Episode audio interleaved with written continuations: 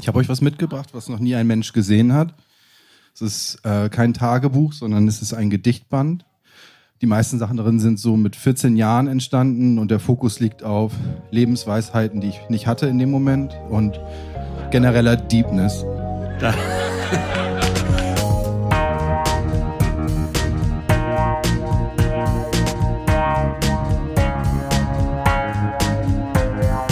Texte von gestern. Erwachsene lesen Dinge, die sie als Kinder geschrieben haben.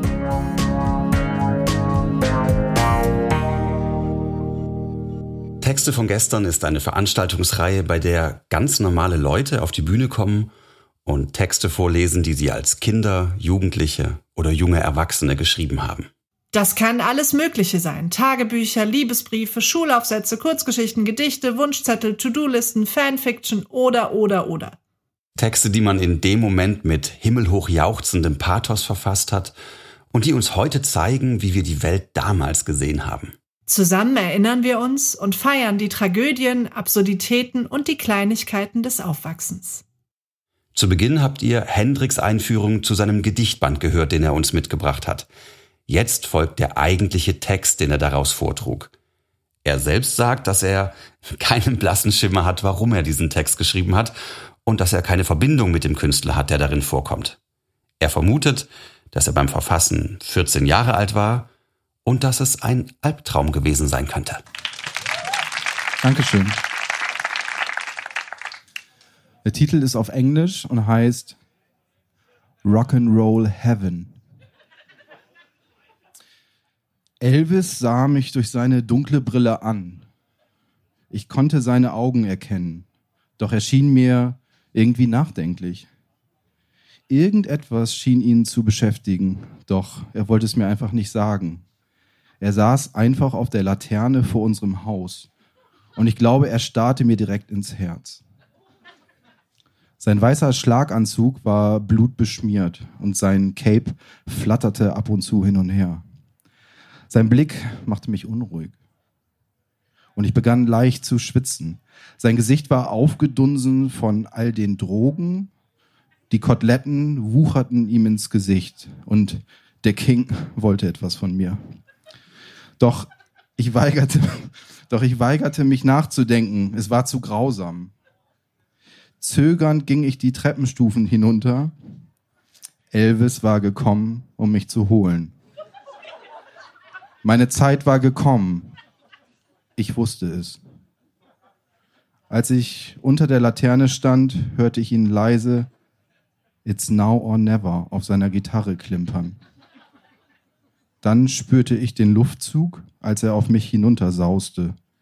Er landete mit aller Wucht auf mir. Mein Rückgrat brach. Der King hatte mich zu sich geholt.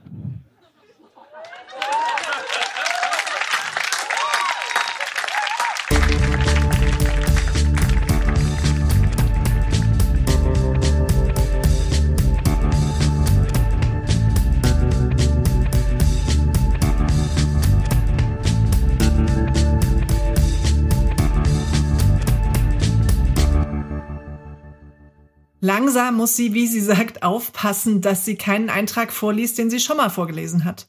Aber für ein paar Episoden wird es noch reichen. Andrea und ihr Tagebuch Angie, das sie mit 16, 17 Jahren schrieb, waren auch wieder mit dabei.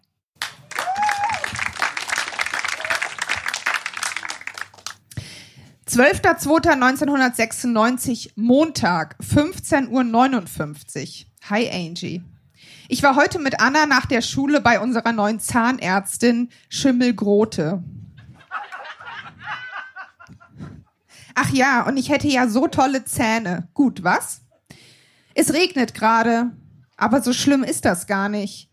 Denn wenn es regnet, bedeutet das, dass es nicht schneit. Logisch, was? Nun ja, eigentlich habe ich ja Schnee lieber als nasskalten Regen wenn der Schnee jeden Laut verschluckend sich auf die Erde niederlässt und alles, die gesamte Landschaft in eine glitzernde, funkelnde, bergige Decke verwandelt. Tja, der Regen kommt trübe auf uns aus einer grauen, dicken, missmutigen Wolke. Doch, dann ist es über 0 Grad Celsius. Und das bedeutet, dass es wärmer ist als die Tage zuvor. Und das ist gar nicht mal so schlecht. Irgendwann sehnt man halt Wärme und Frühling voller menschlicher Ungeduld herbei. Ja, wenn doch erst die kleinen Stängelchen als Vorbotschafter des Lenz aus dem Boden hervorlugen und winzig kleine Knöspchen die Bäume zieren, dann liegt wenigstens schon mal ein grüner Hauch in der Luft. Die Vögel kehren herbei. Was sieht man denn, wenn man jetzt herausschaut? Grauen Himmel, braune Bäume, graues Beton, braune Dächer und eine grau-braune, süffige Landschaft. Vielleicht urteile ich jetzt zu hart. Doch auf Dauer dürstet das Auge nach mehr. Tja, wenigstens einen Monat werde ich mich noch in Geduld üben müssen, obwohl ich es kaum ertrage. Der Frühling scheint so viel zu geben und auch so viel zu nehmen. Wie nach einer erquickenden Nacht.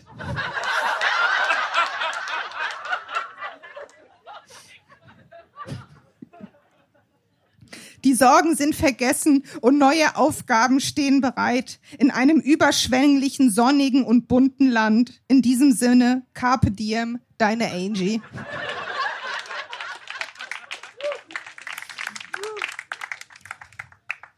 (17.02.96) Samstag, 13.56 Uhr. Hi Angie. Tja, ja, ich wohne bekanntermaßen in Mainz und rate mal, was hier gerade in vollem Gange läuft. Fastnacht. Mehns bleibt Mehns, wie singt und lacht. Toppi. Nun ja, gestern war ich erst bei Insa auf dem Geburtstag. Dort waren noch Lea, Janina, Karin, Yvonne, Moni und eben Insa. Es gab so viel zu essen. Saugeil, in Klammern, hehe. War aber gut, haben viel gelacht und so. Um 21.25 Uhr bin ich allerdings gegangen, um mit Anna noch ins Haus der Jugend. Tja, dort war es dann auch nicht schlecht. Im Gegenteil, zum Teil besser als im Kutz.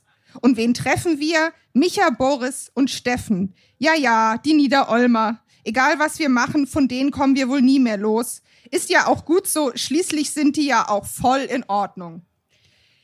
Der Tag gestern war eh voll klasse. Nach der Schule bin ich nämlich mit Anna noch nach Wiesbaden. Dort habe ich mir einen Wickelrock für 49 Mark gekauft. Der war von 149 darauf hinabgesetzt worden. Also super Schnäppchen. In Klammern, we are the Schnäppchenjäger. Dann habe ich noch eine Tönung gekauft, Marke Granatrot. Schaut gut aus. Im Haus der Jugend haben die auch einmal Back for Good, nee, Never Forget von Take That gespielt, weil die sich doch getrennt haben. Total witzig. Wir sind dann auch echt abgegangen, Anna und ich. Heute Abend gehe ich wahrscheinlich mit Katrin zum Sensor. Oh nein, ich will nicht, echt nicht. Hoffentlich sieht mich keiner. Das wäre so super peinlich. Außerdem bin ich auch ein bisschen down, weil irgendwie habe ich wieder diese Sehnsucht und es ist immer noch nichts passiert und es passiert nie etwas und ich verhungere fast vor Hunger danach. Ich weiß, dass das scheiße ist, aber ich krieg diese Sehnsucht nicht los. Vielleicht, weil ich auch gar nicht will, in Klammern psychologisch gesehen. Weil ich glaube, dass ich somit das Mitleid von Gott oder dem Schicksal errege und so einen Freund bekomme. Aber wenn das so einfach wäre. Doch ich hätte so gerne einen. Doch nur das lockt noch keinen. Aber wer hat das noch gesagt? Wo ein Wille ist, ist auch ein Weg. Fragt sich nur, wohin der führt. Deine Angie.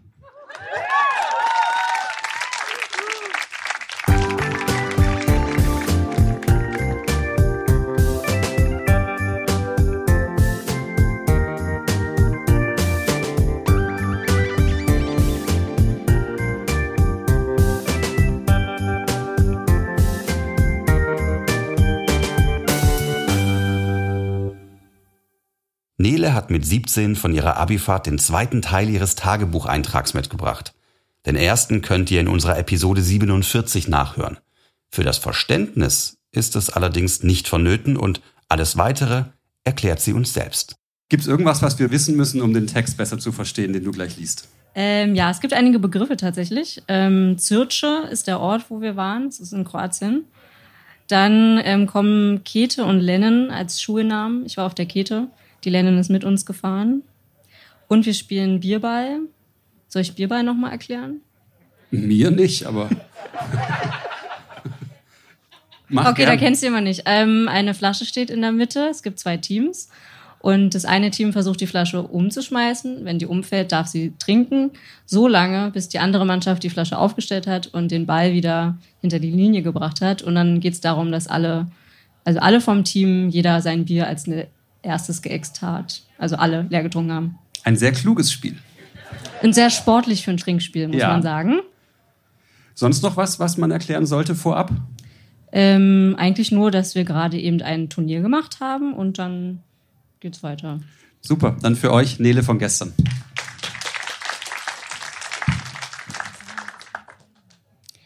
Natürlich war ich danach auch gut angetrunken. Ich benutzte die Masche des fröhlichen Gewinners, um Benny kennenzulernen. Viele unserer Leute waren nach Churchill gefahren, die anderen unterhielten sich, wie ich noch, mit denen von der Lennon. Ich hatte eigentlich mit Max Segewald ausgemacht, nackt baden zu gehen, jedoch fand ich ihn nicht. Als ich Benny und Simon, also sein Kumpel, davon erzählte, änderten wir den Plan und wir drei gingen spontan nackt baden. Als wir uns wieder anzogen, kreuzte Chris auf, den ich schon die ganze Zeit links liegen ließ.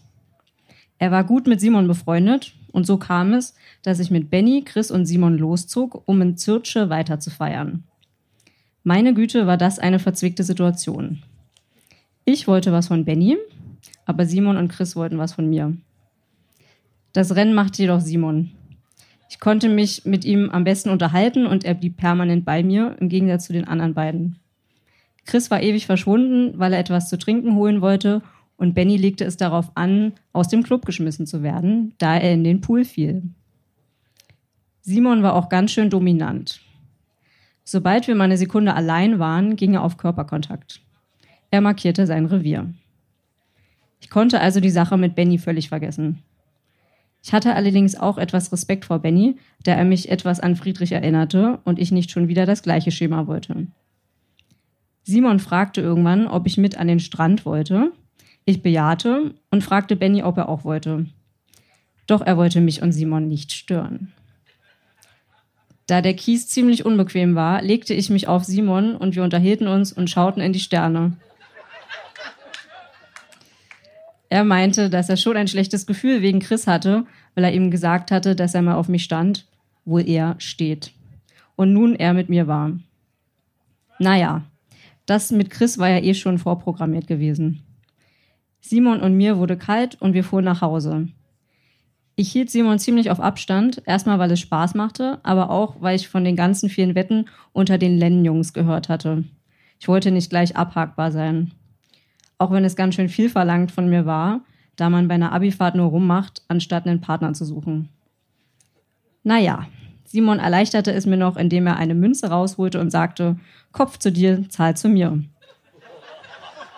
What? So einen schlechten Spruch hatte ich ja lange nicht gehört. Ich meine, ich wäre so oder so nicht so weit gegangen, aber den Gute-Nacht-Kuss verspielte er sich damit. Am nächsten Abend gab es wieder ein Bierballturnier am Strand, dieses Mal jedoch mit zwei Litern. Ich hatte keinen Bock zu kotzen, deswegen spielte Queenie als einziges Mädchen insgesamt mit. Queenie, die Partymaus, schaffte es sogar zu gewinnen und danach nicht zu kotzen. Auch unsere Supertrinker waren zwischenzeitlich echt vorm Erbrechen. Nach dem Spiel hingen Simon wieder an mir und alle möglichen Kete-Leute beobachteten uns. Simon küsste meinen Hals und alle grinsten mich an. So konnte ich das nicht. Es kam also immer noch nicht zum Kuss und ich musste mir von Julia mehrmals anhören, was Simon für ein Mädchenschwarm war. Aber ich hatte alles im Griff. Schließlich war er nicht meine erste Wahl. Er sah nicht hammergeil aus und Simon stand total auf mich.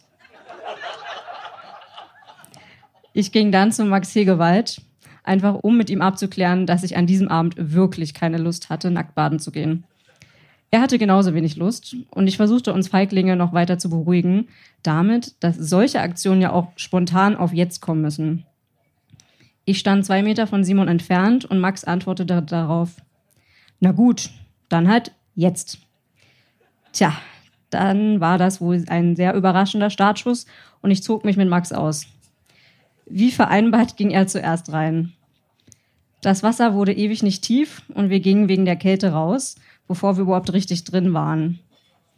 Linda Dietrich machte frecherweise auch noch Fotos, während wir aus dem Wasser kamen und nur zwei Hände hatten, um irgendwas zu verdecken. Julia war auch so nett, kurz mit meinem Handtuch wegzulaufen. Simon gefiel's. Er musste inzwischen auch denken, ich würde nur nackt baden. Simon trug mich abseits von unserer Gruppe, da wir eigentlich uns die andere Gruppe angucken wollten, doch er war nicht kräftig genug, um mich den ganzen Weg zu tragen. Wir liefen zwei Meter in den Wald und er meinte, dass ich ihm ja gestern nur einen unbefriedigenden Kuss gegeben hatte. Ich antwortete nur, findest du? Und hielt ihn weiterhin. Und doch waren wir uns permanent so nah und kuschelten, dass wir uns irgendwann küssten. Joey rief dann auf einmal ganz panisch, Nele, komm her, weil sie dachte, ich würde mit Tobi rummachen. Hallo? Ich erklärte ihr erstmal, warum das nicht passieren würde, und später kamen wir auf das Thema Friedrich. Egal, genug von Friedrich, Hilfe, ich schweife ab, und weiter mit Simon. Alle gingen und so gingen auch Simon und ich. Er wollte bei mir schlafen, aber ich wimmelte ihn wieder ab. Er machte mir viele Komplimente und wir knutschten noch ganz süß auf unserer Terrassentreppe.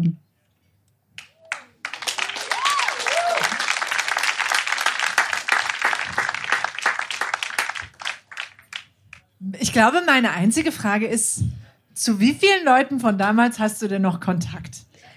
Ich bin die Organisatorin des Abi-Treffens, was ursprünglich hätte letztes Jahr stattfinden sollen. Okay, also allen. Also dadurch theoretisch fast allen, bis auf zwei, die man nicht erreichen kann. Ja. Ähm, aber so einen Freundeskreis gibt schon noch. Cool. Ja. Und ist der Simon da drin? Nee. Nee, der war ja auf einer anderen Schule. Ah. Der, sonst würde ich das auch nicht vorlesen. Außer wir wären cool. Aber wir kennen uns nicht mehr, würde ich sagen. Nee, aber einer sitzt im Publikum, der Tobi. Ah. Tobi. äh, vielen, vielen Dank Ja. an Nele. Gerne.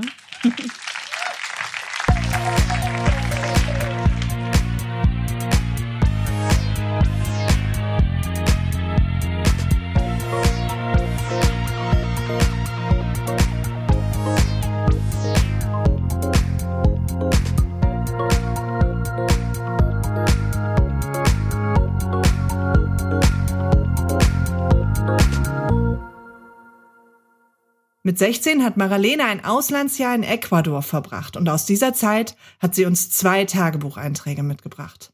Was wir sonst noch wissen müssen, erzählt sie uns selbst. Also äh, meine beste Freundin dort war Evchen, die kommt ja auch im Text vor. Die war auch eine Deutsche, die habe ich dort kennengelernt.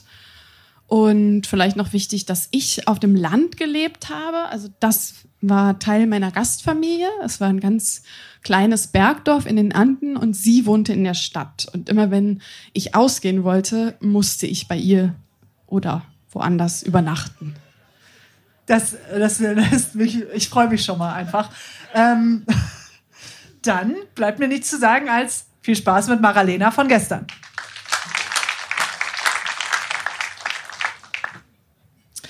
Erster März 2005. Die Hochzeitsfeier. Am Samstag sind wir ganz schnell nach Hause zu Evchen, weil wir noch auf eine Hochzeit in Otavalo wollten. Sie hat so einen Typ auf einem Konzert kennengelernt, der vier Jahre in Deutschland war und seine Cousine hat geheiratet. Da hat er uns einfach eingeladen.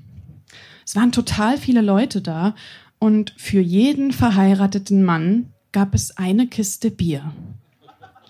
Nachdem wir ein Paar ein bisschen kennengelernt hatten und Suppe, Hauptspeise und Hochzeitstorte gegessen hatten, ging es auch schon los mit Tanzen. Es war um 14 Uhr nachmittags. Wir tanzten mit Edwin und Cesar die ganze Zeit Folklore-Musik. Da alle Indigenas, also Ureinwohner waren, trugen sie natürlich auch die Trachten, die typischen Trachten von den Otavaleños. Man sagt, dass diese die reichsten Indigenas sind, weil sie ziemlich viel Kunsthandwerk verkaufen und deshalb nach Otavalo auch fast jeder Tourist kommt. Ich hatte auch meinen Rock von den Quichua Carankis, den ich von meiner Gastfamilie geschenkt bekommen hatte, an. Gegen Abend waren die meisten dann schon angetrunken und es wurde noch schlimmer. Die Männer fingen an, Evchen und mich anzumachen, was echt ziemlich abnervte. Evchen hatte allerdings schon vorher ihre Mutter angerufen und gefragt, ob wir bei Edwins Tante schlafen dürften. Und so blieben wir noch bis um elf. Unsere Stimmung war etwas betrübt, weil uns mal wieder aufgefallen war, dass die Männer uns nicht in Ruhe lassen konnten. Und das machte uns ein schlechtes Gefühl. Zum Glück sind wir ja noch einigermaßen vernünftig und deshalb tranken wir nicht so viel und waren normal. Hätten sie uns abgefüllt, hätten wir sicher eine schlechte Erfahrung gemacht. Wir bekamen dann aber ein eigenes Zimmer und in einem engen Bett, ganz eng aneinander gekuschelt, schliefen wir dann aber auch nicht so gut. Und am nächsten Morgen um acht standen wir auf, tranken noch schnell Tee und machten uns dann wieder aus dem Staub. Meinen Gasteltern habe ich dann lieber gar nicht erzählt, dass wir dort übernachtet haben. Es gab aber auch keine Nachfrage oder Gelegenheit. Ehrlich gesagt hätte ich dort auch nicht unbedingt übernachten müssen, als wir schon um zwei Uhr nachmittags da waren. Aber naja, sowas machen wir dann nicht nochmal. Äh, schon allein, weil Evas Gasteltern auch schon säuerlich sind und meinten, dass das sich nicht gehört für Mädchen, vor allem ihr Gastvater. Aber warum müssen die Männer auch so mit den Ausländerinnen sein? Eigentlich unverschämt, unsere Körper so an sich zu pressen. Es ist echt nicht toll, dann gleich auch ihren Schwanz zu spüren.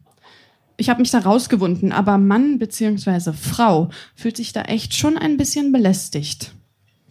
Manchmal ist mir das alles echt zu viel und dann kommt mir alles hoch. In Deutschland kann ich mich dann endlich wieder frei bewegen, in mehreren Hinsichten.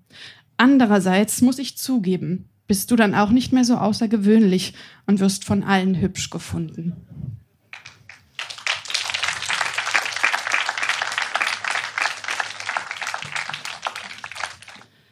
Und zu guter Letzt habe ich noch eine Stelle mitgebracht vom 12. April 2005, heißt Fragen an das Leben.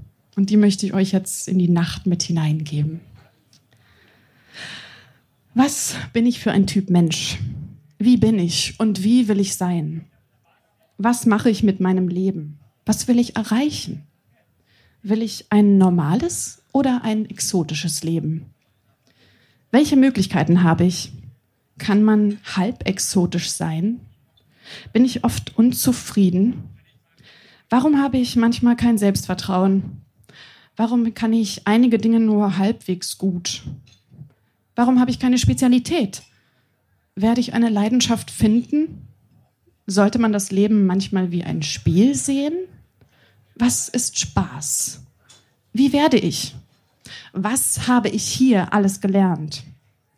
wie kann es hier nur so korrupt sein? Bin ich sehr sentimental? Wie wirke ich auf andere Menschen von Anfang an? Wann trifft man seine erste und wann seine letzte Liebe? Gibt es die große Liebe und kann man sie verpassen? Gibt es das Schicksal? Warum und seit wann hat die Woche eigentlich sieben Tage? Wie verliebt man sich? Wie kam die Evolution? Warum glauben so viele Menschen, dass Adam und Eva die ersten gottgeschaffenen Menschen waren und Eva aus Adams Rippe gemacht wurde?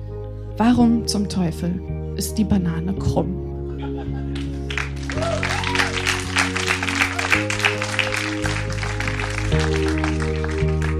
Das war die 51. Episode von Texte von gestern. Die nächste Folge mit Highlights von unserer Show im September 2021 von der Insel der Jugend kommt in zwei Wochen. Unsere nächsten Live-Shows finden am 30. Oktober und am 1. Dezember im Berliner Monarch statt. Alle Infos zu unseren Veranstaltungen findet ihr auch auf unserer Facebook-Seite oder auf textevongestern.de. Dort könnt ihr euch auch zum Vorlesen anmelden. Wir freuen uns auch über euer Feedback. Liked unsere Facebook-Seite, bewertet den Podcast in der App eures Vertrauens, schreibt uns Mails oder Nachrichten und erzählt euren Freunden von uns. Produziert wurde dieser Podcast vom Lauscher Lounge Podcast Team im Hörspielstudio Kreuzberg. Die Musik ist von Tillmann Erhorn und das Artwork von Laura Trump vom Studio Schön Laut. Für die Veranstaltungen und die Kommunikation sind die tollen Kade Kokinos und Annabel Rüdemann verantwortlich. Moderiert von Marco Ammer und Johanna Steiner. Wir danken unserem traumhaften Publikum und allen, die sich mit ihrem Text von gestern auf unsere Bühne getraut haben. Na dann, bis zum nächsten Mal.